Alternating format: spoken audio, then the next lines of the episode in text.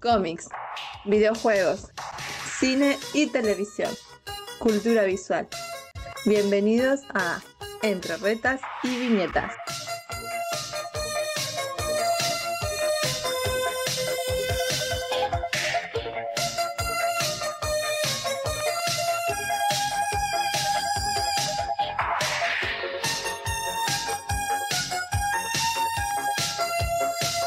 Saludos público inteligente y conocedor.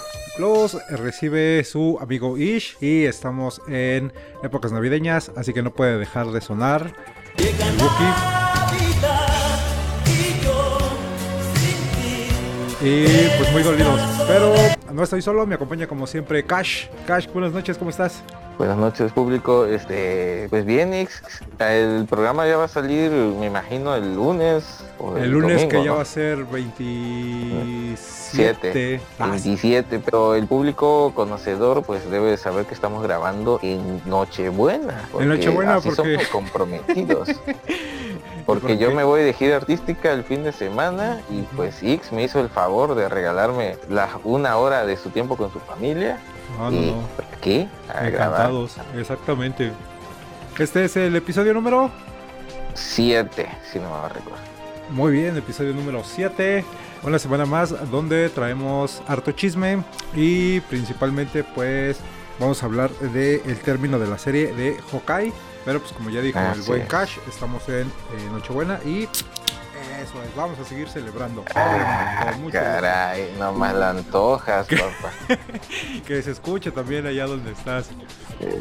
Pues- no, yo voy a empezar ya más de medianoche, como a las Más 11, tarde. medianoche. No, yo ya estoy viejito, ya sí. es ahora, ya estoy durmiendo. Oye, pues vamos a arrancarnos con las notas. Eh, estos días, que han sido pocas las que han salido precisamente por las fechas y todo eso, pero pues los chismes nunca se detienen y nos estamos enterando que el general Sot y Faura de la película de eh, Man of Steel se llamó, ¿no? De Zack Snyder, la primera de. Superman. Van a regresar, güey, estos actores para la película de The Flash.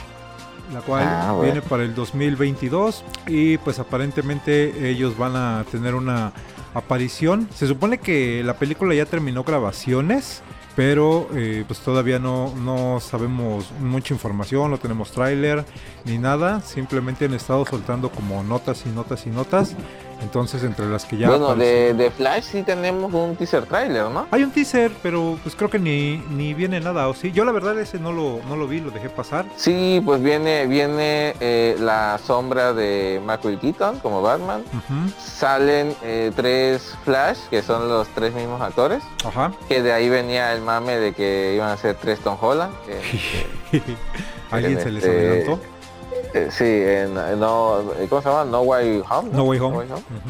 Este viene mm, pues sí hablan sobre sobre su papá que está en la cárcel y así cosas así pero sí no te suelta mucha información Ajá, detallitos yo, muy mínimos. yo no sé si la voy a odiar o querer por el simple hecho de que todo apunta a que al principio va a salir eh, Ben Affleck como dándole la idea Ok. de que haga ese desmadre según según los que han filtrado y que de ahí pues bye bye Ben Affleck el nuevo No, ¿por qué? el nuevo Batman va a ser este Keaton, que ni tan nuevo, ya un poco usado.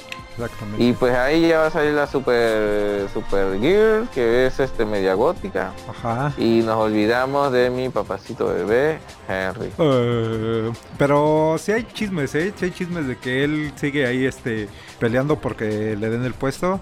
Eh, o Es alguna que, otra eh, aparición. por, por lo que he escuchado, el que está mami, mami con Henry, no con este, con, con Ben Affleck, Ajá. es este, es de Rock. Mm, Y ya sabes que The Rock ese es un actor que él puede poner condiciones. Él no es don nadie. Exactamente, sí es lo que te iba a decir. Ese güey dice quiero a este y pum, lo que usted diga, jefe. Sí, entonces este, pues él dice que su sueño era, Tener era un enfrentamiento. chingadazos con Henry. Sí. Era, era lo chido. Porque ahorita vamos a suponer, le ponen al actor moreno que le quieran poner a Michael B. Jordan o al que pongan de, de, de Superman este afro. Sí, no le... Mm, Pero pues él, él su idea es Henry y tal vez luego lo, lo pueden poner a pelear contra un nuevo Superman, pero él quiere Henry. Sí, Era. y es que también yo no me imagino a, a, um, La Roca contra Zachary Levy como Shazam. Como que no, aparte esa película, a mí en lo personal no me desagradó, pero sigo insistiendo que el actor eh, como que siento que trae una botarga con ese traje, como que no tiene el físico para, para el personaje, pero bueno, ya es también cuestión de perspectivas y de gustos. Sí, se ve súper exagerado y yo siento que lo, lo, camuflajean en el aspecto que pues él tiene la, el cuerpo entre comillas irreal porque es el de un dios, ¿no? Tiene la, tiene la agilidad de Mercurio y la no sé qué de Hércules y XX. Entonces eh, entonces podría ser que sí está por eso está exagerado, pero sí, obviamente es una botarga y obviamente también Henry tiene un traje eh, de más, pero eh, con tantito extra. Sí, pero siento que Henry Cavill le da más el, porte y como la, musculatura tal vez, la apariencia para un enfrentamiento contra la roca. Ese vato, ese vato tiene lo que, lo que. Lo que quieras. Lo que quiera tiene, güey. No, no. Sí. Ese vato, sí, se va. Mis respetos para el señor, cómo no. No, eh, me decía mi, mi, morra, no, ojalá sí me piropeaba. Le digo, no manches que Henry es Henry. Sí, la neta sí. Hasta armando una PC está sexy. Se mamó con ese, con eso mame. Pues sí, pues no hay este, todavía hay que esperar muchísimo porque la película, el rumor es que sale el 4 de noviembre del 2022, o sea, falta prácticamente todo, todo el, todo el año, ¿no? 11, 11 meses para, para ver, a ver si llegamos vivos. ¿Tú, ¿tú qué te imaginas que, será? O sea, un cameo, una escena extra, un tipo de Snyder Cut que mandó a regrabar nomás para media hora de escenas extra. Me imagino que alguna escena ahí donde ellos hagan alguna aparición eh, en tantos de los universos en los que vaya a estar este, viajando o, conociendo el personaje. Eh, algún cameo, como dices ahí nada más, porque pues sí, te no hay como que mucha información y tampoco como que siento que los personajes puedan integrarse dentro de este universo que también quién sabe cómo lo vayan a, este, terminar cerrando pero pues mm, hay que hay que esperar el rumor es ese y conectando justo con lo que me decías eh, de Michael Keaton regresando como Batman, también ya se confirmó que él sería el Batman para la película de Batgirl. Hace unas semanas les comentábamos que se iba a hacer esta película, que ya también estaba este, en proceso. Y pues ya. era de Supergirl? No, de Batgirl. Batgirl es la que ya. Ajá, también para HBO. Sí, está ah, ahorita, este, digo, en etapas de grabaciones. Hubo ahí algunas imágenes que ya habían este, compartido eh, supuestamente estos directores Adil El Arbi y Bilal Falah, donde estaban mostrando el lugar de trabajo de Barbara Gordon en el departamento de policía de Gotham City. Un vistazo también a Brenda Fraser, de Brendan Fraser, que sería el villano, eh, Firefly que lo sacan ahorita ah, de la Patrol para hacer esa participación. También ya nos había spoileado ahí el actor eh, J.K. Simmons, que recién lo vimos como JJ Jameson en Spider-Man, también está haciendo al ah. detective Gordon. Eh, ya lo ah, vimos también en la Liga de la Justicia.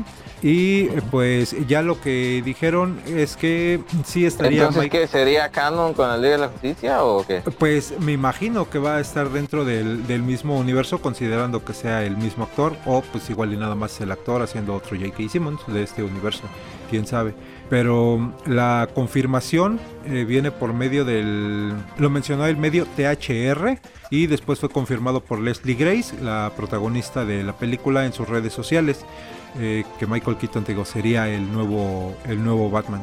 Entonces está ahí medio interesante. Supongo que va a ser como un tutor, porque pues como decías ya tiene más de 30 años este, este Batman que apareció en, en el cine. Entonces pues sí, no creo que, o no sé, igual un ¿En Batman qué año fue? ¿88? ¿86? 88, 88, 89, por ahí. Entonces, este, sí, pues ya, ya bastante tiempecito. Sí, fíjate, eh, no sé si has visto Birdman, pero me gusta, me ha gustado mucho su sátira en, respecto a, ¿no? a los actores que se quedan pegados al, al, al, personaje icónico que hagan que de ahí no salen. Entonces es muy hipócrita el que, ah, sí, ya me pagaron bien, ah, yo también voy a regresar. Digo, güey, hiciste una película burlándote de eso. Exactamente, muy sarcástico, pero pues te digo, eh, su sección Tengo hambre, denme de comer, pues como no, te hablan. como decía Mac Dinero en su poema, dinero, dinero, aprende algo, dinero. Exactamente. Entonces, pues, sí, dinero manda, dijera Don Cangrejo. El dinero hace cuadrado tus pantalones, eh, Exactamente. Y continuando ahí con las notas y los chismes que tenemos de por parte de DC, acaban de anunciar una nueva serie animada para la Legión de Superhéroes. Este grupo de más queridos también dentro de los cómics va a tener una oportunidad en el mundo animado. Va a ser un, eh, una serie, te digo, a cargo de... Ay, ¿cómo se llaman estos? Ay, no tengo el nombre aquí de los, de los directores. Pero bueno. Eh, pero ya, tuvimos nuestra legión de superhéroes, ¿no? Que está inconclusa, de hecho. Completamente. Bueno, no, no, bueno, no me acuerdo si está inconclusa. En Cartoon Network yo nunca la vi terminada, pero no sé porque luego veía capítulos este, salteados. Okay. Me encantaba esa serie, ¿eh? Me encantaba. Sí, sí estaba bien eh, llevada el Brainiac 5. De hecho, eh, ¿no está en HBO Max? Ya me dio sí, curiosidad. Sí, creo que sí está en HBO Max, ¿eh? No, no recuerdo, vamos a buscar el, la info, pero según yo sí. Pues esto lo confirma el guionista Jinxworld, eh, tiene un blog. Ahí estuvo posteando que obviamente te digo HBO Max es el que le está metiendo ahorita con todo a las producciones de DC y él puso ahí en su blog actualmente se está desarrollando como un programa de animación para adultos. He estado trabajando en eso durante un tiempo y la semana pasada me enviaron a la siguiente fase. Tantos fanáticos acérrimos de la Legión me siguen, así que pedí un permiso especial para actualizarlos a todos sobre este proyecto en desarrollo. Eh, es muy temprano para poder este, darles mucha información, pero lo que les puedo decir es que será una adaptación de la Legión de Superhéroes en la que Ryan Sock y yo hemos estado trabajando los últimos años. Em, van a utilizar así historias clásicas y van a impulsar las ideas de que todas las ideas de los superhéroes en todas direcciones. Creo que Legión de Superhéroes se encuentra entre las mejores franquicias de la historia de los cómics. Pues muy interesante, recién estrenaron el, bueno, no estrenado, pero salió la otra temporada de Young Justice, que ya la tenían olvidada y la volvieron a retomar. Entonces, pues con estas ideas de estar haciendo nuevas series, ahora aparece la información de que va a haber una para la Legión de Superhéroes. Sí me emociona, ¿eh? A mí sí me, sí me late este, este arco, igual como dices tú que, que, te late, ¿no? El Brainiac que salía ahí. Sí, este, el Brainiac 5, ¿eh? Ajá, creo que es el Brainiac 5. El nieto. El que es el bueno. Sí, este. Sí, pero ¿sería a continuación o una historia nueva? No, es una historia nueva. Esta arranca ah, y de ahí vamos a, a, empezar. Y, ah, esta es la nota que había dejado eh, inconclusa que te digo. Lo que Henry Cavill dijo, porque este quiere seguir siendo Superman. En unas declaraciones eh, comentó lo que piensa de los de las películas en las que interpreta a Superman, donde recién su última aparición fue donde empezó a inclinar hacia el lado el, al que más le agradaba a él. Dice, sentí que el hombre de acero era una maravillosa historia inicial, una historia de origen para Superman. Dejó mucho espacio para que creciera más allá de eso y se convirtiera en el héroe que reconocemos. Batman v Superman tomó una ruta más oscura y fue una historia donde la perspectiva de Batman desde la perspectiva de Batman, por lo que no mostró los aspectos de Superman que yo quería mostrar. El Snyder Cut de la Liga de la Justicia definitivamente se inclinó por eso un poco más, tenía un tono más suave. Pues es lo que te digo, esta película, no sé en qué momento a Snyder se le ocurrió que la segunda eh, parte de su, de su historia que nos quería contar entrara Superman contra Batman, eh, porque pues obviamente Batman se lo iba a comer al personaje. Ambos tienen mucho peso, pero sí es, sí es muy sabido que obviamente Batman va a vender más que, que Superman y va a tener más fanaticada para, para Batman. Entonces, yo sí siento que en el momento en el que en el que él se le ocurrió decir, pues la segunda va a ser un enfrentamiento de Superman contra Batman, cuando era un Batman que te iban a meter o que metieron en este universo, pues sí iba, iba a desplazar completamente al, Superman, por más que Henry Cavill que fuera, iba a desplazarlo. Y fue lo que pasó y es justamente lo que él está declarando, que él esperaba estábamos, este, estábamos ansiosos de un nuevo Batman después de Christopher Nolan nos cerró totalmente las puertas para un universo compartido. Entonces mucho, yo en lo personal me emocioné y cuando vi el entrenamiento al que se, al que se, este, al que se, se sometió este, a este Ben Affleck, que no mames, mi señor, este es mi Batman. y, lo sigo sosteniendo. No digo que, este cuate, este Robin Pattinson, haga mal Batman. Digo, incluso los puedo disfrutar a ambos. Pero mi Batman, mi Batman predilecto va a ser este Ben Affleck. Aunque nunca le dé un nuevo papel de Batman, siempre lo va a hacer.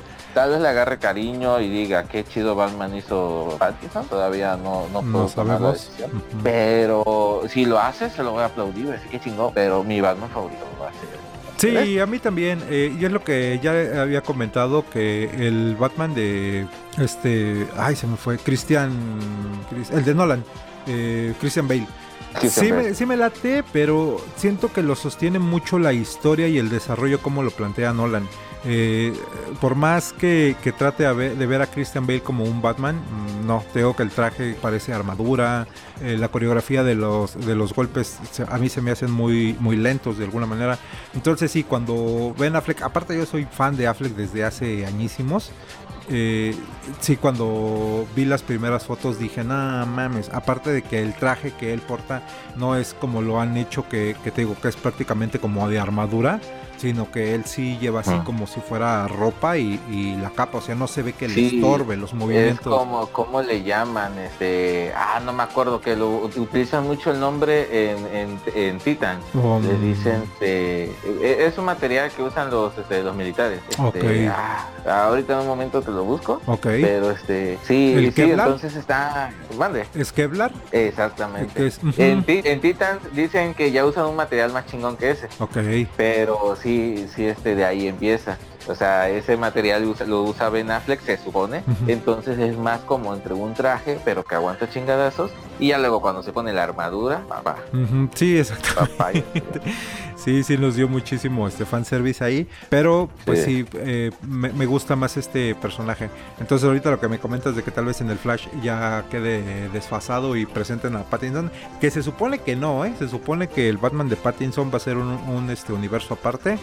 Entonces, pues quién sabe, también le, traigo mucha expectativa todavía yo a esa, a esa película de Pattinson, a ver qué tal nos lo, nos lo presenta, pero pues esas fueron las declaraciones del buen Henry Cavill en estos días. Y pasando un poco... Oye, este, antes de continuar, este, ¿podemos hacer una pausa? Sí, claro. Sí. hemos vuelto, ustedes no saben, pero gracias a la baja de la edición tuvimos un corte y ya estamos aquí de retache. Eh, Magia Pokémon. Exactamente. It's magic. Dedos mágicos. Oye, eh, pues estábamos hablando, nos íbamos a pasar un poco a el lado de la competencia. Pero tuve, estuve leyendo una nota que me llamó la atención para que la platicáramos. Pensé que había tenido una epifanía. No, también. Alex Ross, güey, eh, este dibujante mítico, conocido eh, por invariables obras, principalmente creo que las más conocidas es Kingdom Come. Eh, de DC y Marvels, por parte de Marvel, Justice también estuvo dibujando y bueno, muchísimas portadas y otras novelas. Él hizo unas... Exacto. Él hizo unas declaraciones, eh, creo que bastante válidas, considerando, como estamos diciendo, sus principales obras de haber trabajado para las dos empresas, de cuáles serían las diferencias principales eh, dentro de, lo que es Marvel y DC. Eh, dio una declaración, te la voy a leer dijo, siempre se siente cierta agitación e inquietud visual con los personajes de Marvel, porque la estética y el diseño de los creadores de estos personajes como Jack Kirby y Steve Ditko se aleja de los estilos artísticos más estoicos que definen a DC. DC tuvo un largo recorrido desde finales de los años 30 hasta los años 60, época cuando Marvel comenzó a formarse y realmente se afianzó tuvieron la ventaja de ser más contemporáneos cuando crearon estas cosas en Marvel. Los personajes de DC son los iconos dorados del heroísmo y los personajes de Marvel son un giro de eso. Mm, ¿Cómo ves? Eh, lo que él principalmente da a, entender o explica es que las diferencias eh, entre, entre DC y Marvel es que es más fácil apreciar ambos universos por lo que son. Prácticamente dice que DC representaría una versión mitológica y atemporal de los superhéroes, mientras que Marvel presentaría un elenco de personajes que, encajan dentro de la cultura popular moderna, entre comillas, ¿no? Eh, pero no sé, ¿cómo, ¿cómo ves esta declaración? Yo siento que, ambas compañías los han ido adaptando, pero eh, si nos vamos mucho al, estereotipo, bueno, al a la línea temporal de Marvel. Eh, cada ciertos 5 o 10 años todos los personajes tienen como un soft, soft reboot, un recoin, algo así. un reboot, un reinicio. Que, que, no es exactamente como un reinicio, pero es como que lo actualiza. Eh, al principio Iron Man no era no eran una no eran terroristas eran este de una guerrilla no de creo que del de dónde eran cuando él eh, bueno han sido diferentes. En algún momento han, dado a entender que son arábicos que son este de, Medio Oriente. En algún momento dan a entender que son asiáticos cuando él se convierte. Eh, es los que lo capturan los que lo obligan a hacer la armadura y de los que entonces se van haciendo como que más actuales, por lo mismo de la cantidad de, años. Sin embargo, de ese como que yo siento que sí son muy atemporales, sí tendría razón este Alex, porque digamos que Batman está hecho en una en un ambiente muy como que no te dicen en qué año fue, no te dicen qué había.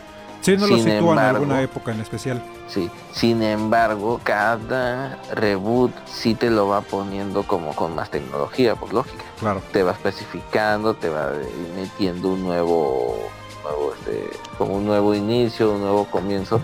Pero sí, si nos vamos hacia lo estricto, sí, sí este sí es muy atemporal eh, entre comillas por ejemplo Batman eh, no sé la Liga de la Justicia en, general. Superman en algún momento pues sí no fue a la guerra de, la Segunda Guerra Mundial por lo mismo de que según los creadores ponían la excusa de, de que pues él tenía situaciones en América que acudir que atender y eso eran problemas como que, que de humanos y él estaba por encima de, de esas cosas bélicas.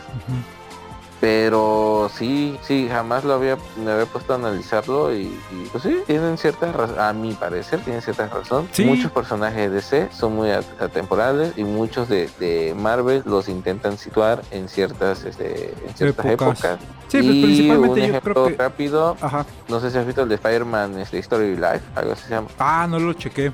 Sí, es... Eh, no lo he leído, no lo he leído, sé más o menos de qué trata y pues sí, es un Spider-Man que vamos a suponer que, que si lo hubiesen dejado la historia como es en los años 60, que se creó, 60, 40, no 60, ¿no? Que se creó, bueno, ahorita tendría que como 80 años, ¿no? Aproximadamente, sí, claro. Entonces, ese sí lo van dejando como que, que hubiese pasado desde ese momento. Pero obviamente Spider-Man siempre se sitúa en cierto momento de la cultura, en, en, este, en un año exacto mágicamente, según los cómics, hasta el día de hoy, cuando lo volvió a picar la araña, bueno, cuando se hizo el de, ah, creo que fue el de Original Sim, el de cuando sale Sil, que ahí sí te dicen exactamente como entre comillas cuántos años, y dicen tantos años antes, y sale que la araña lo picó a él y picó a Sil y ya luego murió. Y te quedas como que, güey, o sea que Spider-Man en, no sé, creo que eran 8 años, 10 años, el público me corregirá. Y dices, güey, ha vivido una vida tan chingona y tan, tan chingona y tan tan, este, eh, ah, tan pésima de que ha estado casado, bueno, se le ha muerto novia, ha estado casado, ha tenido hijos, se le ha borrado todo, ha tenido empresas, se le ha quitado todo. En esos poquitos años le hubiesen puesto un margen más o menos de, de, años de, lo que pasó. Pero sí, no sé tú qué piensas, pero esa es mi opinión. Pues sí, a mí se me hizo bastante interesante haber leído la, este, la declaración que, que dio. Te digo, bastante lógica considerando su, su historia eh, dentro de las, de las dos empresas, su trabajo y todo lo que ha aportado. Y pues sí tiene muchísima razón, justo lo que estás comentando. Pues eh, Marvel se vio más eh, este adaptación a una época actual, precisamente en los 2000 con su universo Ultimate que trataron de actualizar prácticamente a todos los héroes. Lo que me gustó es que no tocaron el, canon de las historias que ya conocíamos. Eh, los han mantenido, los han actualizado, no de una manera tan, tan obvia, pero pues sí, como dices, ¿no? Se ve obviamente el, época en la que ya se, se pueden estar encontrando dependiendo la década en la que te estén contando las historias. Y por parte de DC, pues sí han hecho estos reboots que sí son más marcados, sí son más obvios, como dices, no te marcan exactamente una época en la que estén, eh, eh, te iba a decir actualmente, pero pues eh, en el momento en el que te están contando la historia. Pero pues no han, al menos no han tocado a lo que, con tantos reboots que han hecho últimamente, no han tocado principalmente lo que son Batman y Linterna Verde. A ellos sí los han mantenido dentro de la misma línea temporal, ¿no?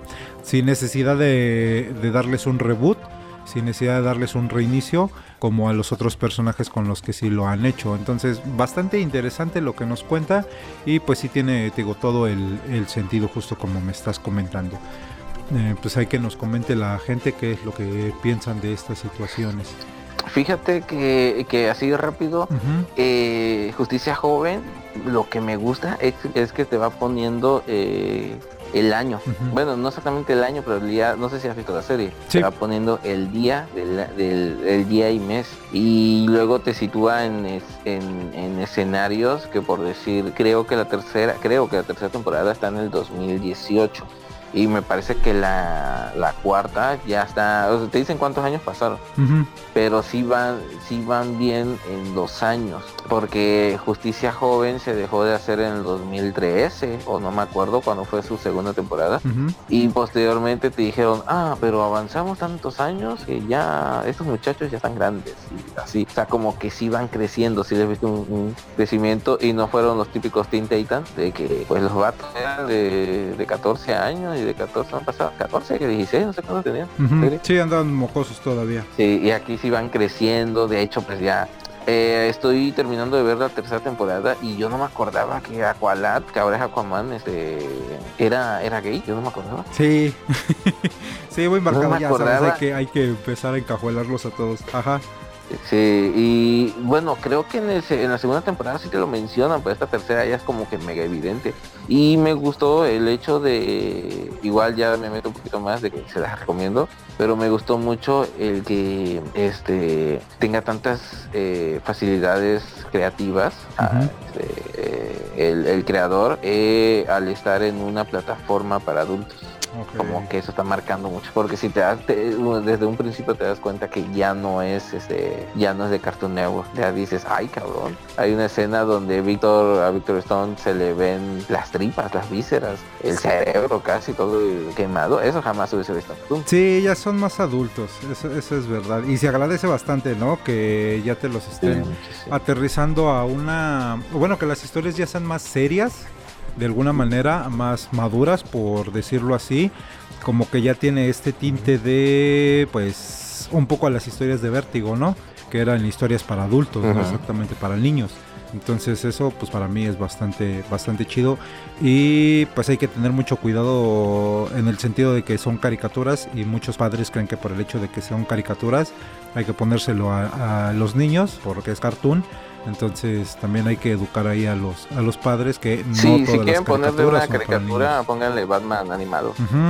exactamente, la animated series de los noventas, un eh, Batman Brave and the Vault que era muy este muy buena también para, para chavitos, ese tipo de, animaciones, pero pues sí tener cuidado con las caricaturas y, animaciones que les pones a los niños porque Rick and Morty, he conocido de papás que ay, a mis hijos les encanta esas caricaturas del, del señor y su nieto que andan viajando en el tiempo, que ni siquiera es en el tiempo, ¿no? Son son este dimensiones. Son viajes interdimensionales. A, se figura que es este que vilmente es volver al futuro. Para, para obviamente si es la referencia, para niños. Pero pero en, en, en, viajes eh, no temporales, sino interdimensionales. Entonces, pero pues nosotros que, conocemos sabemos que no es, o bueno, no que conocemos, pero que sabemos que no son caricaturas para niños, vaya. Entonces, pues... Sí, o sea, eh, también hace falta, mira, estamos y ya nos estamos metiendo un, poco más ya temas, este, yo no sé si tú tienes hijos, jamás hemos platicado de eso. Eh, no, no, en mi caso, yo no tengo, yo igual. Eh, nosotros estamos siendo una generación que, somos los millennials y ellos son los centennials o no me acuerdo cómo se llaman los que están haciendo en esta nueva década. Ya ni sé cuáles son, me quedé con los centennials. Ajá. Sí, eh, nuestros hijos podrán decirse los chingones en tecnología, pero nosotros estamos en una generación que nos los vamos a fregar porque nosotros evolucionamos y crecimos con la tecnología. Nosotros sabemos lo que fue eh, tener, bueno, ni siquiera tener celular porque el celular era en mis tiempos, era un, ladrillón y lo traían los ejecutivos. Eh, tener teléfono de casa de, de, ¿cómo se llamaba? De rosca, no tienes nombre, el que se regresaba. El flip cover que le llaman, que se destapaba prácticamente. Sí, que, que regresaba y no, pero el de, el de casa, el como de cuerda. Ah, ok. el, que, el que se regresaba, marcaba un número, se regresaba otro. Bueno, todos esos eh, hemos visto cómo evolucionado del BlackBerry al Lotus, cómo ha ido evolucionando todo. Entonces, el problema es de nuestros padres o de los más adultos de 10 años, 15 años para arriba, el querer educar a los chamaquitos. Ese es el gran detalle. Pero nosotros ya vamos a saber el, o ya estaremos muy güeyes como para decir, ay, es que mi hijo está viendo eso y yo no sabía que era para adultos. Digamos South Park, digamos este, bueno, toda, todo lo que hace este MTV o que hacía MTV, porque actualmente ya MTV ya no hace caricaturas así. Sí, ya no, ya ahorita pura de televisión basura.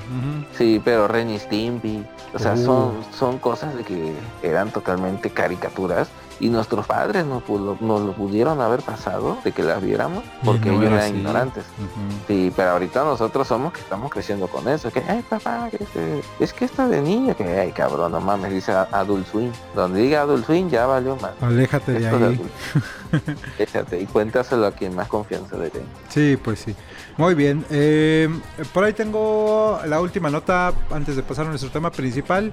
Esta me llama bastante la atención. Es por parte de los cómics. Para mm, el siguiente año, 2022, Marvel va a tener un enfrentamiento entre Hulk y Thor con eh, un gran cambio para ambos personajes. Esto se debe a que justamente lo que mencionabas hace rato de Spider-Man es del 62. El próximo año también Spider-Man estaría cumpliendo 60 años, no 80. Me fallaron mis matemáticas.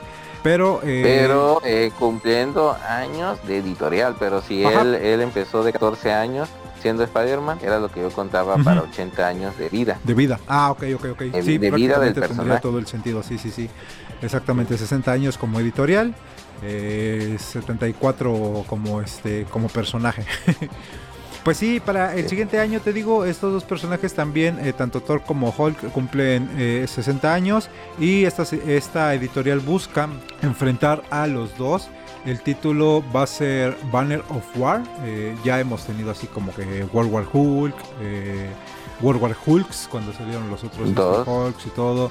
Entonces, por parte de Thor, ya hemos visto enfrentamientos entre ambos personajes, pero pues ahora va a ser como que un poquito más serio, vamos a llamarle así. Ya tienen como este título en el que va a ser cortita aparte, no sé, no son tantos, son, si no mal recuerdo, seis números. Eh, ahorita te paso bien el, dato. Y ya tenemos por ahí dos portadas eh, que les estaremos compartiendo ahí en la página de Facebook entre retas y viñetas. el escritor va a ser Donny, Cates y el dibujante se llama Martín, Martín Cocolo. Eh, desconozco el trabajo de este dibujante, pero la neta sí está bastante chido. Me recuerda un poquillo por ahí a Steve McNiven, que hizo Civil War. Un poquito también a Oliver Coipel. Entonces está interesante. Está interesante. Sí, me interesa. Sí. Me encanta cómo dibuja este Oldman Logan y Ah, ¿cómo se llama este otro que hizo igual con Mark Millar? El de Nemesis, el de, sí creo que es Nemesis, un, un villano que es, que es Batman, ¿no? Que es como el Batman malo. Ajá, el Batman malo por parte Super de villano, sí. Sí, va a estar eh, bastante interesante la, la historia. La tendremos ya en cuatro meses, va a ser para abril. Van a ser, eh, te digo, son seis números. Y em, lo único que están diciendo es que va a marcar el futuro de ambos personajes, te digo. Eso es como que... Todos marcan el futuro de los personajes. Pues sí, prácticamente, pero pues ya sabes, hay que, hay que ser mamadores y ponerle un este un eslogan que, que venda. Martín Cocolo ahorita le estaba buscando. Ha estado dibujando para Green Lantern y ha estado haciendo cosas independientes. Un cómic que se llama Belle o Belle, no sé, editorial independiente. Estuvo hace algunos años dibujando X-Force. O sea, ya más o menos tiene conocimiento en. Ya más o menos tiene trabajo en Marvel y DC. También estuvo haciendo algunas portadas para Deadpool. Entonces está bastante interesante su, su trabajo. Y pues hay recomendados esta parte de Hulk contra Banner o Hulk contra Thor en Banner of War para abril del siguiente año, cuatro meses. Ok, pues sí, se me antoja leerlo si es foto. Este, esperemos. Ya hemos tenido War War, War, War Hulk 1, 2, Hulk. Eh, creo que con She-Hulk hubo algo parecido. Luego estuvo el, salón de el salón de Hulk, algo así se llamaba. Ok, eso no. House of Hulk. No me acuerdo. Ajá. Sí, este, no, fue... Eh, ya, ya tuvimos nuestro momento de nuestra dosis de muchos Hulk. Ajá. Ahorita, bueno, tener una guerra de banner. Oye, esa que, leímos en el grupo ahí de Cultura Geek, por cierto les aprovecho para hacer el comercial de que se unan a la página de Facebook Cultura Geek. Y ahí están los enlaces para el grupo de WhatsApp y de Telegram, donde cada semana se hace la lectura semanal. ¿Te acuerdas hace unos meses cuando eh, se recomendó la lectura de Weapon Age? No sé si la leíste que era también un clon prácticamente. Sí, sí, lo iba a leer y lo, lo descargué todo, no me dio tiempo. Luego resultó que, digamos que necesitaba más contexto. Y cuando ya llegó nuestro cuatro Pedro y nos dijo, pues ten tu contexto, que traigas un pretexto. Ahí está. ya, luego este, no, me sale como con otros 30 cómics y digo, no, papá, o sea, mejor resúmeme ahí, mándame un audio. ¿No tienes por ahí un resumen exactamente? Sí, güey, no, pero bueno, en lo personal, para mí un bodrio, porque no, no me gustó nadita, eh, eran seis números también lo dejé en el 4, dije, no, ya, gracias, devuélveme los últimos, las últimas horas de mi vida. Bueno, y sigue, sigue vivo, ¿no? ¿Sigue o sí lo matan? Eh, se supone que el personaje sigue, que lo aíslan para después contarte más historias. Eh, ojalá que ya no lo hagan. Pero sí, a mí en lo personal, este combinación de el Hulk gris que tiene este como mentalidad, bueno, que es, ¿cómo se dice? Eh, razona, un, un, Hulk que razona y aparte tiene adamantium y tiene las garras y era así como que nada, pues ya no lo pueden ni tocar, güey, ¿qué más quieres hacerle al, al personaje y enfrentarlo contra quién? O sea, es demasiado power y en lo personalidad siento que no es... No, me imagino. Y en lo personal siento que no estaba bien escrito, entonces pues era así como que, ah, ok, gracias por participar. Entonces sí, no sé. Pero pues sí, eh, yo para mí Hulk es de mis personajes favoritos. Esta última de Immortal Hulk que ya hemos hablado de ella también es como que de las historias más chidas del personaje. Thor también he leído muy poco de él. Leí principalmente la, etapa que, en la que lo estuvo escribiendo Michael Straczynski justamente con Oliver Coipel. Eh, cuando pasó lo del problema de Asgard que tienen que aterrizar en la tierra y los tiene que este mm, que adaptar en un pueblo y demás. Entonces eh, interesante bonito Asgardia se llama no ajá exactamente. Entonces este a mí sí me, llama la atención mucho el personaje y pues este enfrentamiento entre los dos va a dar de qué hablar. Eh, pues con eso creo que podemos pasar a nuestro tema principal. Eh, mi efecto de tambores y todo Hawkeye, la serie de Disney eh, que se estrenó hace unas semanas. Eh, cuatro semanas, cinco semanas para ser exactos, porque se estrenaron dos episodios y luego empezó a salir un episodio semanal. Eh, seis episodios, las sentí muy cortitas y estuvieron reduciendo las, las series conforme las iban sacando. me quedó de ver un poco el hecho de que Tego haya durado tan poco. Y pues vamos a hablar un poco full spoilers. Si no han tenido la oportunidad de, ver la serie, vayan a verla y después regresen para cotorrear con nosotros o eh, escuchar nuestros comentarios, opiniones y demás, porque pues igual íbamos a soltar algunos spoilers, ¿no? Sí, porque hoy me destapo como, me descoso como contra Zendaya. Te va... no, por favor. Ah, Te vas a dejar ir como gorda en tobogán, se dice por ahí. Eh, pues bien, a resumidas cuentas, ¿qué te pareció la serie? A mí, a mí me encantó. Va a haber vatos que me salgan, ah, güey, el, que no hay un villano principal y que, ¿sabes qué, mocoso? Sácate a la ALB. Porque, no, mm, te voy a dar mis puntos porque me gustó. Claro. Eh, fue una, una, serie corta que sí podía haber tenido uno o dos capítulos más. Sin embargo, al querer hacer próximamente la serie de Echo, estoy entre no sé, tengo un 80% de seguridad que incluso eh, un 95% seguro que va a ser el Kingpin, aunque en el final haya quedado el disparo en los cómics, lo de la de según recuerdo, porque no he leído mucho de, de Echo, lo deja ciego. No sé sí, si él le, dispara. ella, ella, le dispara directamente porque Kingpin es el que mata a su papá. Entonces, este, en venganza ella lo, enfrenta al último, termina disparándole y pues no lo mata, sino que lo deja este, ciego un par de, meses y ya después regresa el personaje. Que, no entiendo, lo deja ciego porque lo roza con la bala o él se opera teniendo dinero y le ponen otra córnea. Jamás, o sea, he leído ese, ese. Pero lo, más seguro que sea lo mismo. O sea, Kingpin va a salir. No rescataron un personaje de Netflix o una cosa para que me salgan con esa jalada. Ok. Este, entonces estoy un 95% seguro que Neko va a salir Kingpin y un 70% seguro que va a salir eh, Hawkeye Varón. Sí, por no, el hecho es obvio que, no se va a morir. Que siento que Hawkeye eh, ella lo va a ayudar a recuperar eh, a poder este, ser eh, ser autosuficiente sin oídos. Porque eso es lo que le falla a Hawkeye no ha podido convertir eso. Cuando lo intentó en el en el primer enfrentamiento contra donde le destruye su, su aparato de audición a Echo eh, se nota que él pues no no puede. O sea no no está todavía preparado. Sí. se me hace que ella lo va a entrenar o algo. Eh, por eso me gustó, por ver a Kingpin eh, y por ver en general a, este, al actor. a- De- eh, no, a, Ah.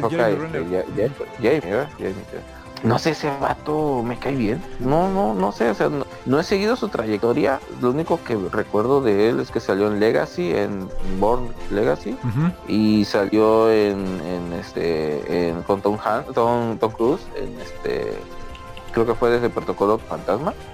Salió en este, ahí en Misión Imposible. No, sí, creo que fue Protocolo Fantasma. Ajá. Pero de ahí no, no lo he seguido mucho en el cine o en televisión. Y Sin embargo, no sé, me cae bien. Sí, es bastante este, agradable. Hizo una película que ganó este ganó Oscar, si no mal recuerdo, por ahí del 2019. Am, a ver si la encuentro. Ah, no, no recuerdo cuál es. Es de estas clásicas películas que luego hacen los gringos para los Oscars de guerra y todo eso. Y eh, él estuvo ahí participando en esa película. Zona de miedo. Zona de miedo le, le pusieron en, en español. Ajá, The Hurt eh, Locker. No recuerdo si él ganó Oscar o si la película ganó como. ganó Oscar como. mejor Ajá, creo que la película. el único actor que, que tiene un Oscar eh, que está trabajando en películas es la, la mujer más talentosa, más buena onda, más hermosa, preciosa, este, que, que ha tenido muy mala, muy malo recibimiento, no sé por qué. Ajá, La verdad, yo le tengo ahí su nichito en mi, en mi casa. ok. Y tengo a Santa, esta Santa Capitana Marvel. Ah, ok, Brie conocida Larson. Como Brie Larson, conocida. Como-. Eh, pues sí, hasta se me sangró la lengua por eso. Exactamente. Sí, No, esa, que yo sepa, ella es la única con, con Oscar. Hasta con lo Oscar dentro de ok, entonces ganó como película. Pues a mí también Mm. justo lo que dices, Jeremy Renner se me hace un, eh, más allá de, de actor, siento que es de esas personas que conoces y que se te hacen así súper alivianadas, súper buena onda, súper relax, no sé, como que me da esa apariencia del actor. Y sí, también es eh, de mis eh, personajes chidos dentro de- del MCU. Eh, no por mamador de que, ay, sí, como ahorita está su serie. No, no, no, no, no. En, en- en varias ocasiones he comentado que, que se me hace buena onda ese, ese tipo. Entonces, pero a ver, acábame de decir tus, tus expectativas de la serie. Mis expectativas, eh, fíjate que eh, me las cumplió, pero me cambió totalmente lo que yo esperaba de la serie. Ok. O sea, lo que yo pensé que iba a suceder. Este. Este. espera. Sí, porque en primera el villano. ¿no? Ah, ya cuando empezó la serie, ya fue que nos soltaron el que iba a estar este. Eh, Kingpin. Ya, ya fue durante la serie. Y este.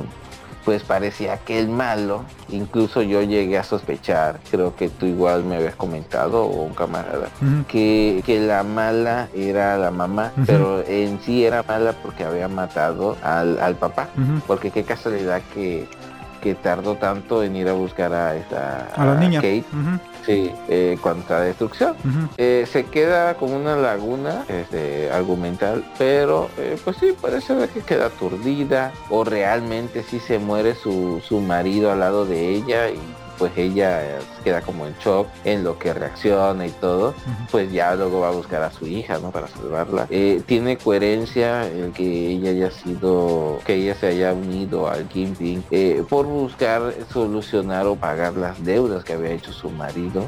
Este, eh, sí sale que pues es la mala, pero no como tal mala, mala, sino que es como, por ejemplo, al decirle a la hija que pues se lo agradezca, porque ella lo hizo para que la hija no, no sufriera de cosas, porque la hija nació pues una de oro y, Claro. y le iba a ir mal. Entonces es como que subestimaba a su hija y todo eso, pero sí tenía, o sea, no era una mala como tal, mala, mala. Y luego incluso inculpar al novio, que desde un principio te ponen como que es malo y te hacen la vuelta de tuerca, que, que no es así como que malo. El vato pues sí anda en el bajo mundo comprando mercancía ilegal pero nomás porque le encanta mm, la esgrima y todo eso y él pues como que quiere pelear con, con, este, su espada nunca te especifican si como bueno o como malo pero al final sí el vato en la batalla final entre comillas este sí el vato se Como que se redime un poco. se redime y todo y Aunque quién sabe, ¿eh? a mí me dio así como que eh, la idea,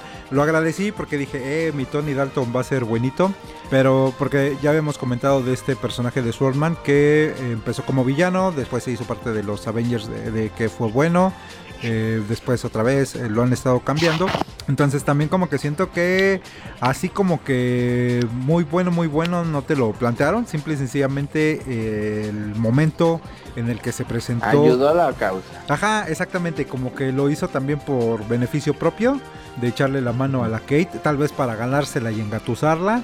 O sea, así como que este güey es bueno, bueno, no te lo presentaron tanto, pero eh, sí lo medio justifican ahí un, un poquillo. Entonces, quién sabe, tengo la idea de que podría ser el villano de la segunda temporada. Mm, probablemente bueno en primera hay que ver si va a haber segunda temporada Ajá, todavía no nos Porque dice como nada. así que te hayan dicho, no, ten- tendremos segunda temporada de, eh, de WandaVision. Loki, tendremos segunda temporada de... Bueno, WandaVision no creo que haya segunda temporada, eso ya siento que se va a arreglar. No, sí en- dijeron que va a haber este segunda temporada. ¿Sí Ah, en cuanto terminó, comentaron que sí, que sí iba a haber una segunda. eh, Porque de ahí este Falcon and the Winter the Soldier. Tal vez tenga, pero no creo, me imagino que va a ser película. Yo Bueno, también sí, espero que lo cierren en película, película. pero no creo que no creo que regrese en serie. Eh, ¿Cuál otra vi que al final decía que iba a haber? Eh, Pues la otra que decías fue Loki, que sí dijeron que iba a haber segunda temporada, lo dijeron al final que regresaba. Ah, Wadif. Y el What If. sí tiene segunda temporada. Sí, sí.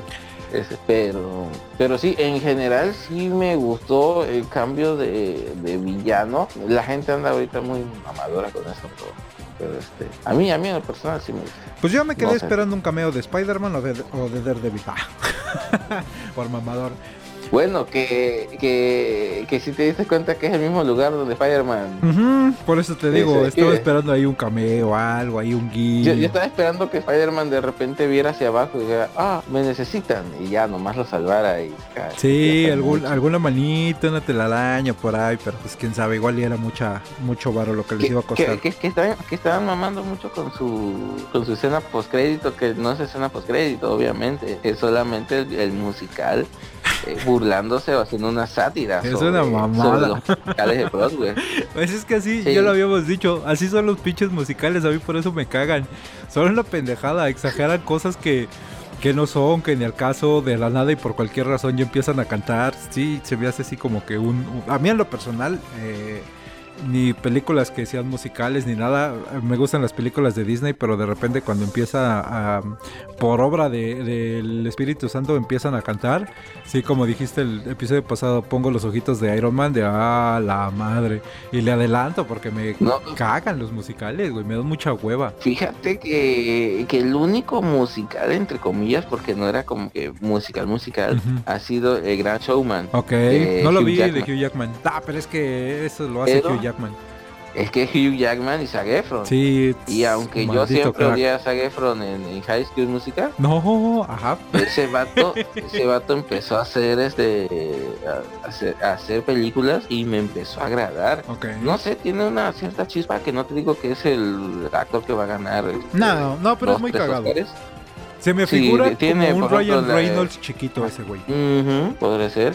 Por ejemplo, trabajando eh, con The Rock en Guardianes de la Bahía, Ay, como me cagó. este, Ajá. fíjate que su, su personaje Es muy cagado. sí llega, ajá, llega cagante, pero luego te atrapa. Bueno, a mí lo personal me atrapa que, ah, este güey, pues obviamente quiere ser como que chido, pero pues se topa con pared. Siempre le han dicho que es chido y se topa con pared o con roca, con una rocota y pues este y pues ni modo hijo, tú no eres nada delante de, Rock, entonces tiene como que cierta chispa y al final cuando se llevan y, y la escena más chingona que ha amado es el que de Rock desprecia a Belinda.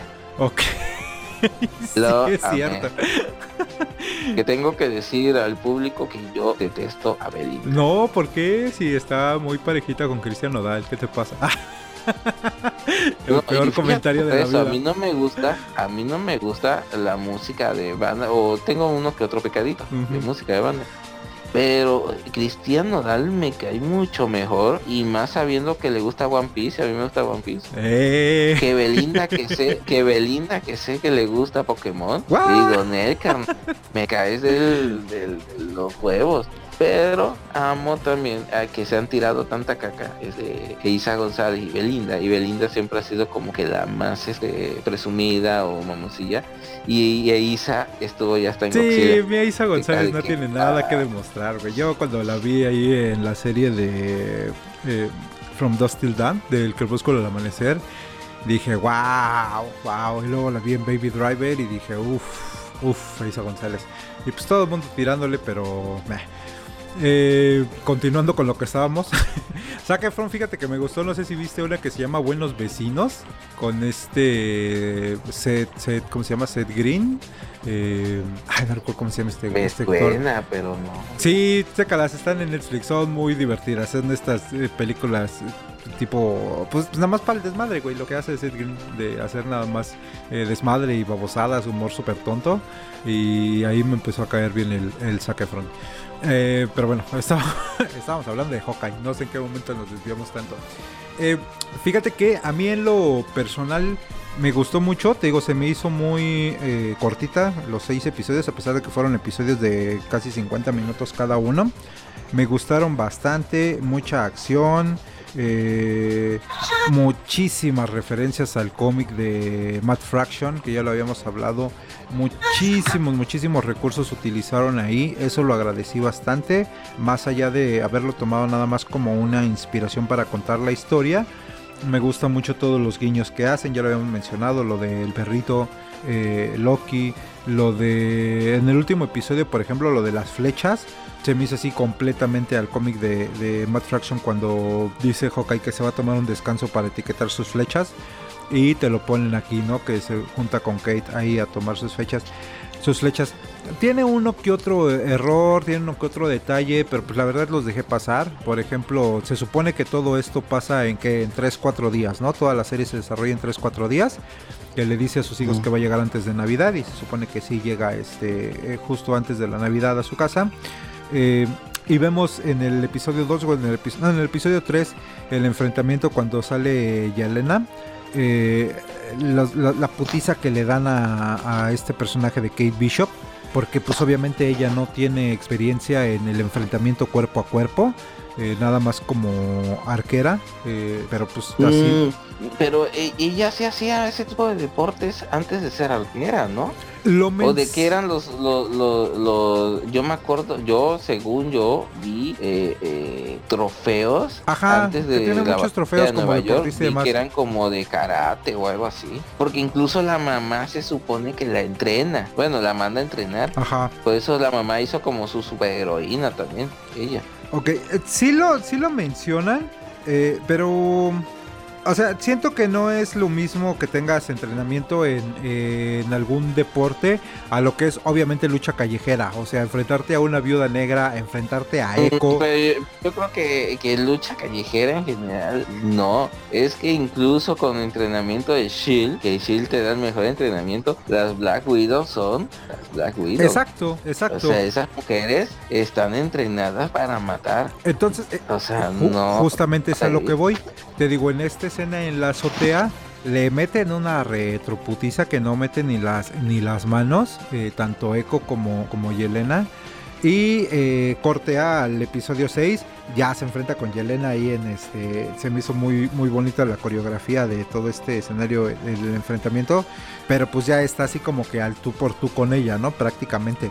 Entonces sí dije, mm, como que esto no me cuadra, pero te digo, son detallitos que ya es cuestión de sobreanalizar la trama y los encuentras, pero pues la verdad es que los dejé pasar, al final de cuentas me hizo ruido, pero dije, ah, no pasa nada, igual y Yelena le bajó también a su desmadre por divertirse con ella y no peleó seriamente, ¿no?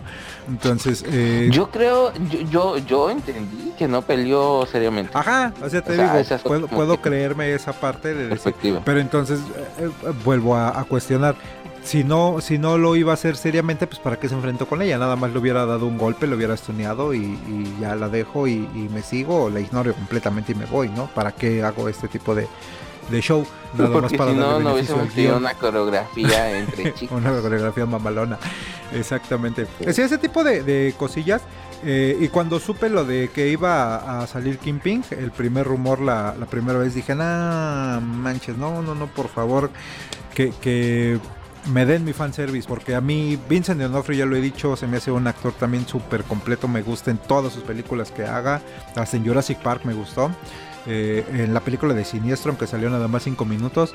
Pero me gusta mucho su actuación. Cuando hizo a Kim Ping me pareció genial. Se me hizo como que actor, el actor nació para eso. Yo no me imaginaba cómo iban a presentar un Ping con estas eh, características del cómic. Sin embargo, el actor lo hizo bastante bien. Eh, la producción lo hizo bastante bien al presentarlo. Y en esta se ve una diferencia de Ping cuando aparece, güey, con este traje blanco, con su camisa rosa como, eh, roja como floreadilla. No sé si tú leíste este cómic que se llama Family Business de Gabriel Deloto. Bueno, no recuerdo quién lo escribió, pero el dibujante es Gabriel Deloto. el, este, el, arte, quise conseguir el cómic en español, no hubo como que mucha distribución. Sí, salió hace este, años. Sale su hermana de Peter eh, Teresa, ¿no? Algo así se llama. Eh, no lo he no sé ni siquiera si es canon, en verdad Teresa es hermana, no sé. Eh, no, creo, creo, que no es canon, eh. creo que no, hasta donde me quedé, creo que no es canon, pero habría que investigar. Hablando de Teresa, saludos pero, este, Pero sí, sí estoy, sí estoy muy, este, muy, mucho en mente su, su portada. Y sí me acuerdo de la. Sí, y es así, completamente ese. A la patrona Teresa. Exactamente, a, Teresita. Y sí es completamente ese, ese trajecito, te digo, esa camisa roja floreada con el traje blanco, el sombrero. Me gustó que, que sale aquí con el, con el bastón. Eh, entonces vimos a un Kingpin más corpulento. Te digo, sí se ve una diferencia entre el Kingpin de Daredevil con este Kingpin. Se ve eh, más enorme de alguna manera. Eh, lo logran muy bien con estas tomas de cámara. A mí me gustó bastante, me impresionó. Y creo que el desarrollo del personaje está bastante bien. Muchos, estuve checando, ahí viendo información, que muchos dicen que no es el Kingpin de Daredevil, que es otro Kingpin pero yo no les creo nada porque el mismísimo Vincent D'Onofrio dio unas declaraciones eh, en una entrevista con... Eh, se, atrevió a dar unas declaraciones muy cabronas, que a ver si no es Kevin Feige. Le dice, uy chavo, gracias por participar. Uy chavo, gracias por salir en mi serie, pero no tenías que decir esto, chavito. Sí, Sí, sí, sí. Ayer en una entrevista dijo, es el mismo Kimping, tiene más fuerza física, pero desde un punto de vista de la historia se habló que era el mismo tipo que en Daredevil, pero después del lapso. Ha perdido mucho, en su, el lapso se refiere a lo del chasquido de Thanos, ¿no? Ha perdido mucho de su poder y en el arco de Hawkeye intenta recuperarlo o intentará recuperarlo. no sé, güey. A mí, a mí sí, la verdad, se me, se me antoja bastante que siga la idea del, del personaje porque pues así ya tendríamos confirmado más, eh, por si no nos lo dejó confirmado No Way Home, eh, el hecho de que eh, Charlie Cox como Matt Murdock y esta serie de Daredevil estaría formando parte del canon del MCU. A mí me, gustaría bastante que esto sucediera y yo creo que sería uno de mis principales este, motivos para que este personaje de Kingpin siguiera. Y pues como dices, ya sabemos que una de las siguientes series que tienen en puerta es la de Echo. Y pues espero que el villano de ahí sea Kingpin y nos cuenten más esta historia entre estos dos personajes. Aquí te lo manejan en el primer episodio cuando te presentan a Echo de chiquita que lo presentan como el tío, ¿no? Que nada más se ve su manita agarrando el cachete, que desde ahí yo dije, nada más este güey es Vincent D'Onofrio. Eh, pero en la historia del cómic él es el que mata a su papá de la niña y la adopta. Entonces, pues no sé cómo vayan a darle el giro aquí a, a esta historia.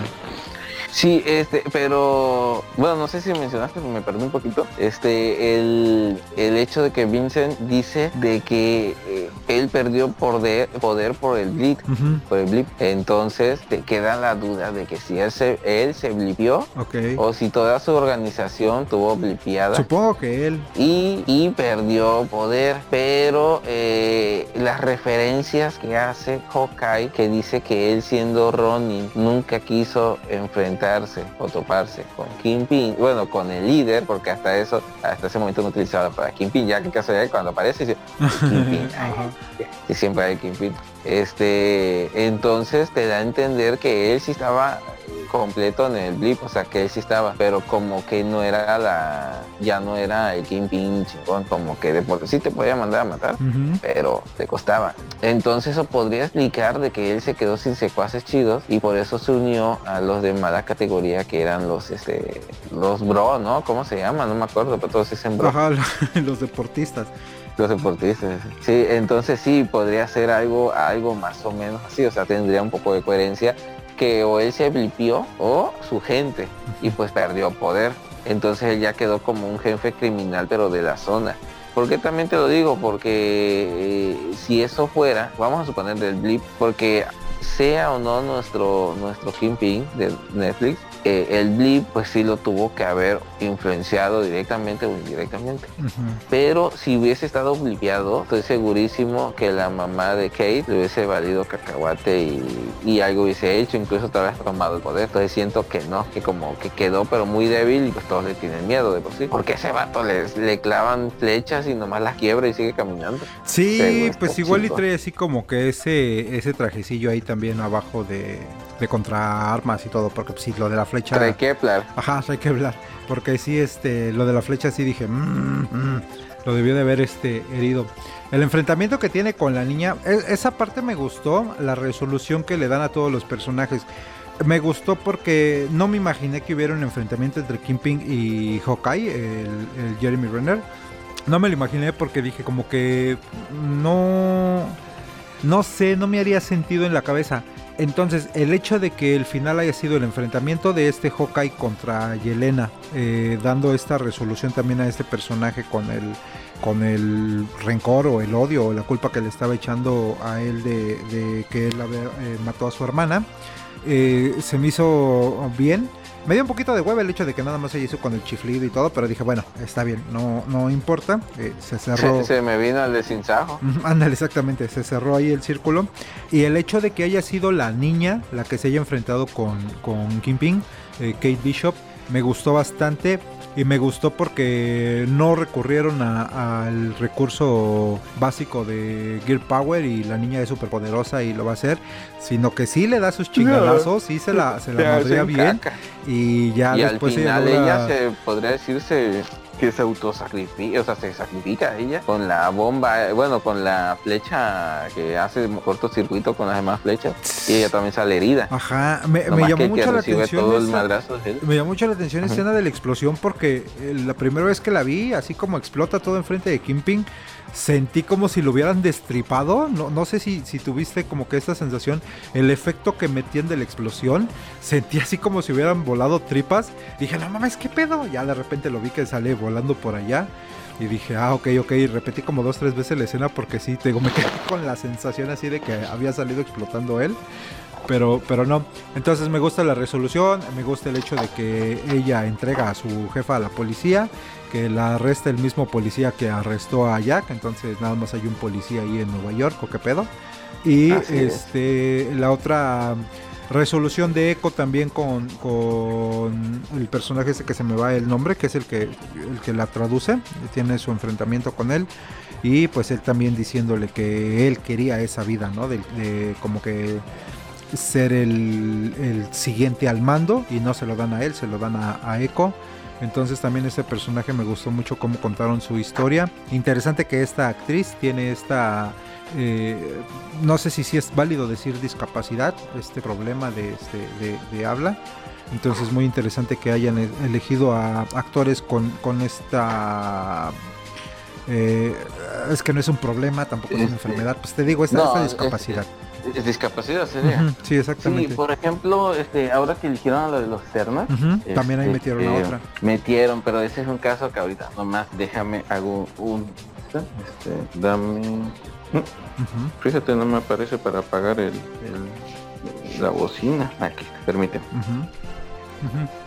Está- estábamos tocando el tema de de de de, Del cierre de, de Kate la Bishop. retro ah sí no de la retro Madrid que le dieron ahí a, a esa. Pero algo te iba ah de la inclusión Ajá. Ah, sí, de los Mira. Eternals. La, de los Eternals. Eh, está chido la inclusión y todo, obviamente, pero Ay, te medio adaptado a, a las... Ajá. ¿Me escuchas Sí, ya? ya, ya, ya, ya. Obviamente el personaje lo hicieron este, dedicado a, a este... A, la- a las minorías, porque el, el personaje en sí jamás está discapacitado, pero se me hace algo tan absurdo que son los eternos hechos perfectos y resulta que hay una discapacidad. Entonces eso ya no es perfecto. Me disculpen las personas con esa... Sí, no, no va con el ánimo de ofender, sino pues ten Sí, congruencia. pero el personaje es perfecto. Y sí sé que van a decir muchos, todos somos perfectos. No, carnal. Obviamente en el, en el sentido... eh, eh, Pues en el sentido estricto de la palabra. en- sí, en el sentido estricto de la palabra, perfecto es perfecto sin ningún eh, anomalidad, sin ningún problema.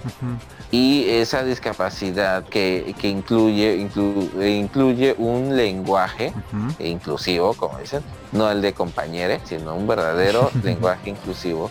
Entonces ese, ese, este, ese ser ya no es perfecto, como siempre te lo están manejando en toda la película. Que ellos son como la cúspide que crearon los celestiales para ese tipo de detalle. Sí. Eh, porque ellos son más perfectos que los desviantes. Ujú. Entonces dije, ah, güey, quisiste hacer este... Inclusivo. Digamos que lo, lo de la homosexualidad no hay ningún detalle porque Sí, como no son seres, son seres perfectos, nunca están definidos eh, orient- En eh, orientación. sexual. Eh, entonces pueden ser con órganos de mujer, pero pueden sentirse hombres, viceversa, binario, todo eso está perfecto. Pero que me digas que un sordomudo es perfecto y tiene hasta su porque incluso no se entendía no los, no los entendían todos creo Ujú. que nomás como la mitad entendían bien a la, Sí, a no, la no, no muchacha. entendían. entonces sí se me hizo algo como fuera de lugar Sí, o sea. y luego cuando salió con su comentario que ella es más veloz que Flash dije mija para mí estás mal".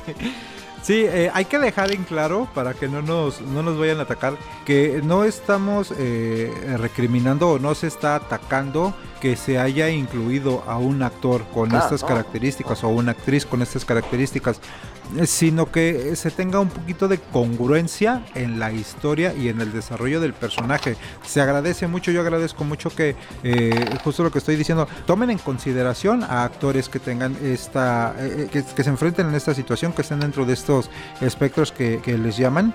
Eh, Se agradece bastante, yo lo agradezco bastante, me gusta bastante porque les abren la oportunidad para demostrar que, que ellos eh, el hecho de que tengan una discapacidad no los hace incapaces, como dice la frase, ¿no? Hasta ahí estamos Sí, es que, correctos, hasta ahí estamos bien, pero lo que, per- perdón, eh, nada más déjame terminar la idea, pero lo que estamos diciendo es que se mantenga una congruencia en el sentido de que me comentas, como dice Cash, estás hablando de personajes perfectos y eh, tienen una ausencia de, de algo que los demás no tienen, ¿no? O que los demás eh, no, no se ven afectados. Entonces, en esa parte es donde queremos que quede claro y no estamos ata- atacando ni a la actriz ni a las personas que tengan una discapacidad, nada más para, para aclarar.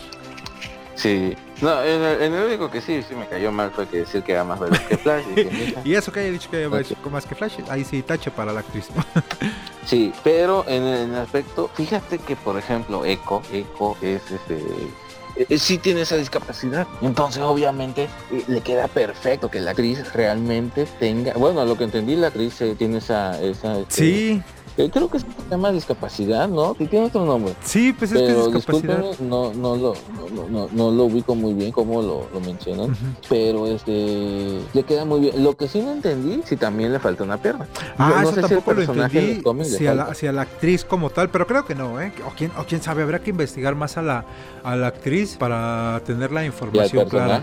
Sí, claro, porque el personaje me parece que sí, me parece que el personaje sí tiene esta ausencia y eh, no sé, no sé, no sé, no me voy a meter en camisa de once varas, mejor dejen investigar eh, más sobre el personaje y ya lo, lo hablamos, ¿no?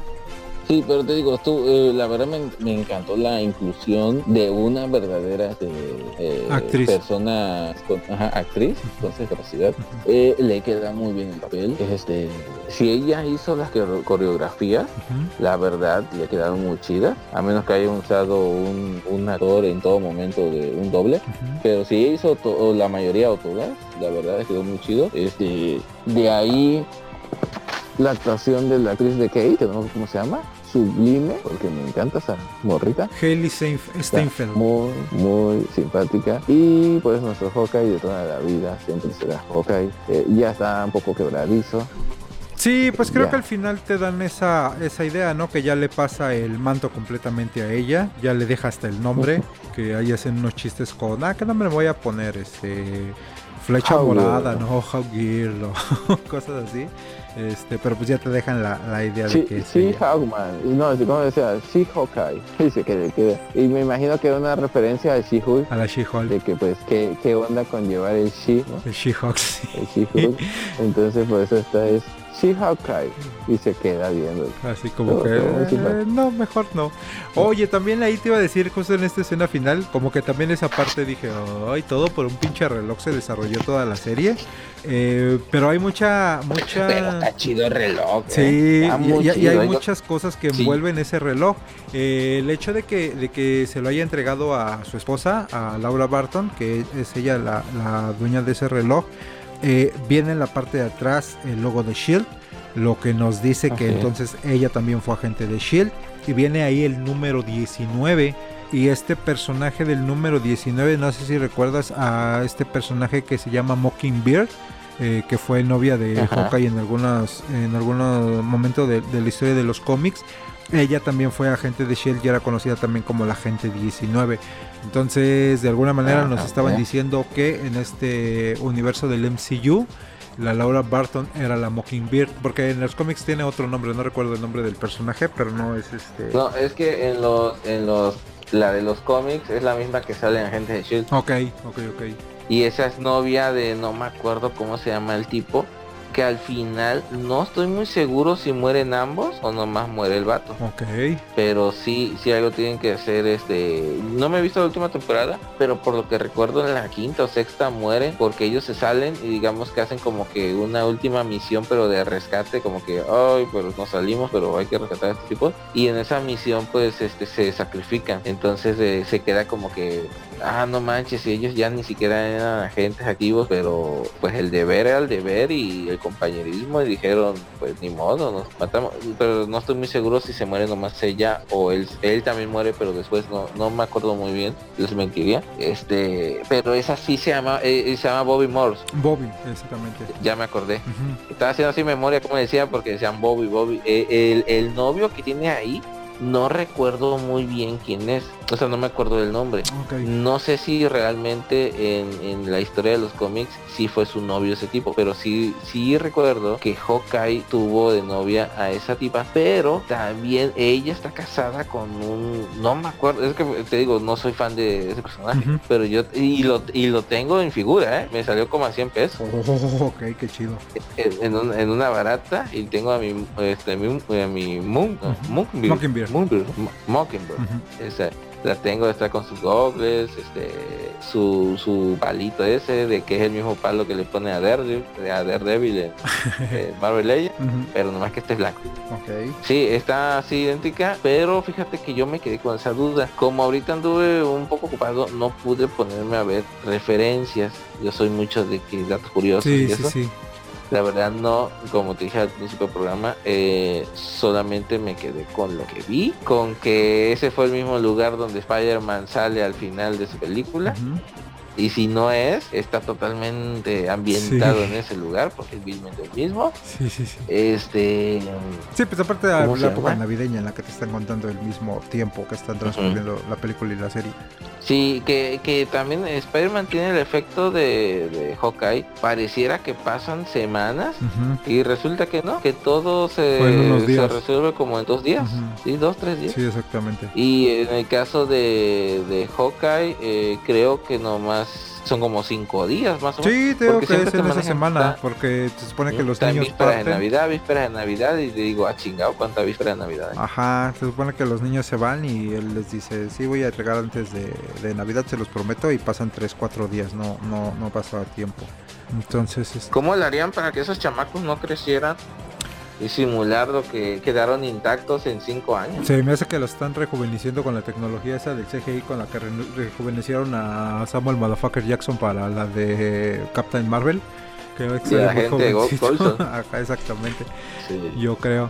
podría ser. Pues muy bien, eh, ya en tiempo podcast son las 11.40, estamos a 20 minutos de la Navidad, ya están tronando los balazos, Sí. mis vecinos ya están muy ambientados con la música y, Yo también, aquí ya y tengo. tú también ya tienes a tu familia balacito cerca. esperando, ¿no? Entonces creo que podemos Ah. ir eh, cerrando el, el episodio y este, pues... Este, en, en pocas palabras, ¿te gustó? ¿No te gustó? Era lo que esperaba. Sí, sí me gustó. ¿O no?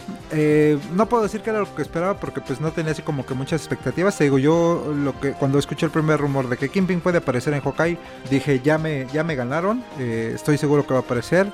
Y Teo, en la primera escena cuando aparece esta niña que, ah, el tío, que hace la referencia del tío y se ve la mano ahí como le agarra su cachetito, dije ese güey es Kingpin y ya. Y te sí me gustó, tiene eh, mucha, mucha acción, tiene desarrollo, tiene personajes, tiene fanservice, tiene un poquito de todo. Los actores, eh, Theo Clint Barton, el mismísimo Jeremy Renner me cae muy bien. Tony Dalton, me encantó verlo. Su participación se me hace bastante eh, ad hoc con el personaje. Esta eh, niña se me fue el, el nombre que hace de la mamá que ella ha interpretado en la película de los Gobarren a esta señora ay cómo se llama ella eh, Melissa no ahorita te digo el nombre lo estoy este, buscando pa, pa, pa.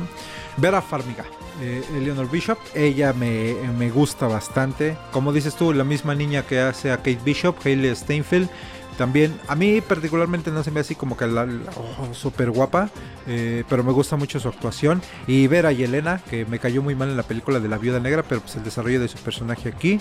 Todos, todos los personajes en particular me parecieron muy este, ad hoc sus participaciones. Entonces, la verdad, a mí sí, sí. eh, no digo que es una serie perfecta, pero creo que cumple bastante las, las, las expectativas. Para mí estuvo perfecta porque no, no salió Zendaya. Así que, ya. Hijo del hater, pobrecito Zendaya, güey, no manches. Eh, A ti, No, entonces, de- de- eh, si te gustó bien, si te, si te gustó, si cumplió con tus expectativas. Me gustó, eh, le traía muchas ganas.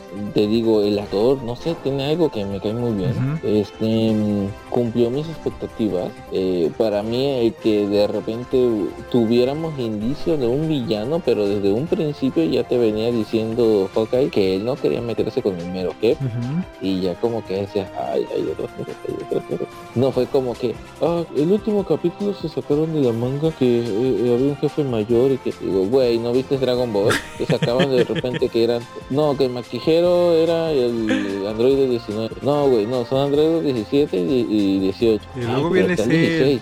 Ah, chingado, está Cell. Ah, chingado, ya los absorbió. Ah, ahora está Cell perfecto. Ah, no mames. A ver qué te Da, Sí, mames, siempre hay alguien más arriba. Siempre hay alguien más, así que sí, güey, sí, este, no te diste cuenta, pero ahí estaba, estaba el indicio. Entonces sí, sí me cumplió, sí estoy feliz.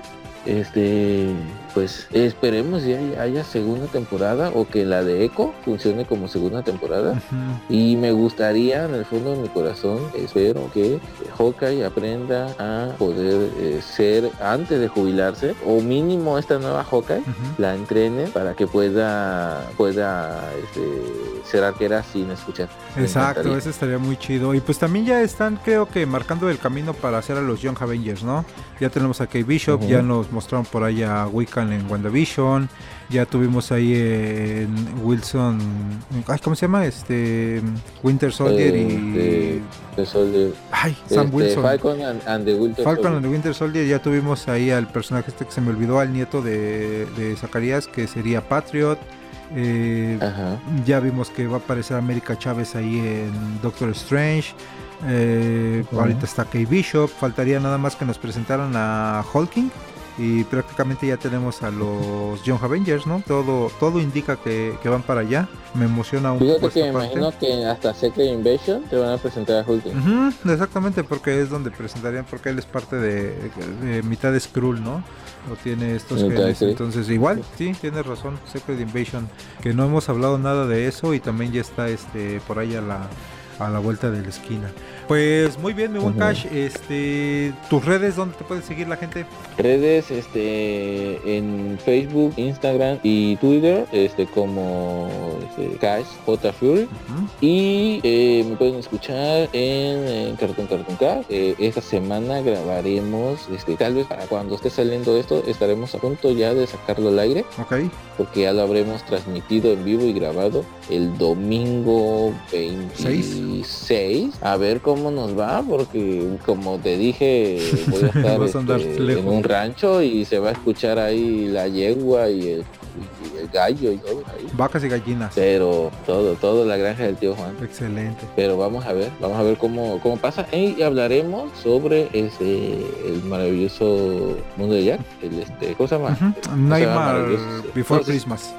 Sí, este, pesadilla antes de Navidad, ¿no? Sí, exactamente, pesadillas antes de Navidad, sería la traducción literal. Sí, este, pues vamos a ver cómo, cómo sale. Este, estamos un poco afuera de un día después de Navidad, pero vamos a intentar que quede perfecto. Y en la hora de Zancudo, igual parte de Cartoon, Cartoon, Cartoon Cast, este, pueden unirse a la comunidad en Discord y seguirnos en el canal, principalmente eh, YouTube, ya se lo buscan, Cartoon, Cartoon Cast, ahí estamos.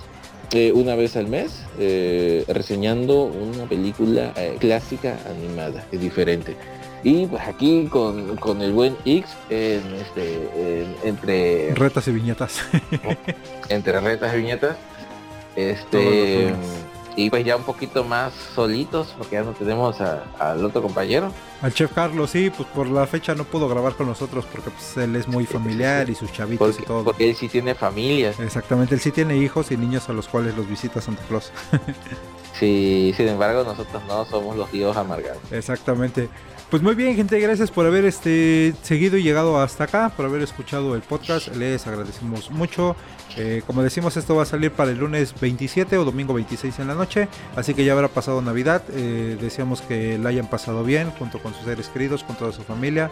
Les mandamos un abrazo fuerte a la distancia y pues síganse cuidando. Nos vemos la próxima semana y en el, en el canal de YouTube entre retas y viñetas.